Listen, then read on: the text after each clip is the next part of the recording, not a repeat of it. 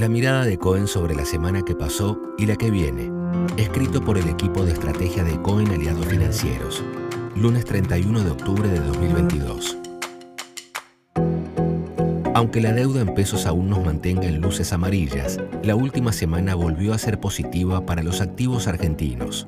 Hay mayores restricciones a las importaciones, pero el mercado cambiario continúa presionado por la demanda en un contexto en el que la oferta del agro es cada vez menor. El Banco Central vende divisas, las reservas internacionales caen y el tipo de cambio oficial mantiene el ritmo de devaluación muy cerca de la inflación. La brecha cambiaria se mantuvo estable y, si bien sigue siendo muy elevada, apunta a cerrar octubre con una caída de 10 puntos porcentuales.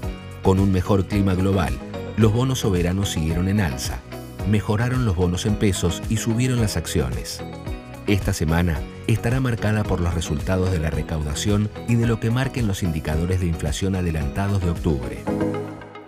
Buena semana para los mercados globales, especialmente los desarrollados. Pese a que los balances de las principales tecnológicas defraudaron al mercado, los inversores celebraron datos económicos que indican que, pese a que la inflación no parece ceder, la actividad aún marca un buen ritmo de crecimiento. La consolidación de la recuperación que vienen marcando los principales índices de Estados Unidos dependerá de la reunión de la Fed de este miércoles.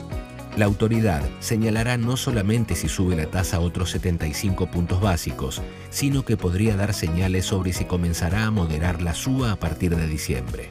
Mientras tanto, los bonos se recuperaron y las acciones tuvieron una semana muy favorable impulsadas por los sectores value. Diferente fue el caso para los emergentes, quienes tuvieron una importante caída impulsada por China y Brasil.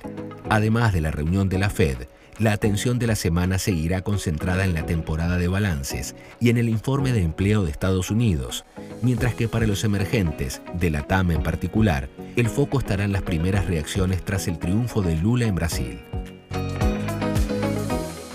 Presente informe publicado por CONSA. Su objetivo es brindar información general y no constituye de ningún modo oferta, invitación o recomendación de inversión alguna ni oferta pública. CONSA no asume responsabilidad alguna explícita o implícita en cuanto a la veracidad o suficiencia de su contenido. Todas las opiniones o estimaciones vertidas están sujetas a las variaciones intrínsecas y extrínsecas de los mercados.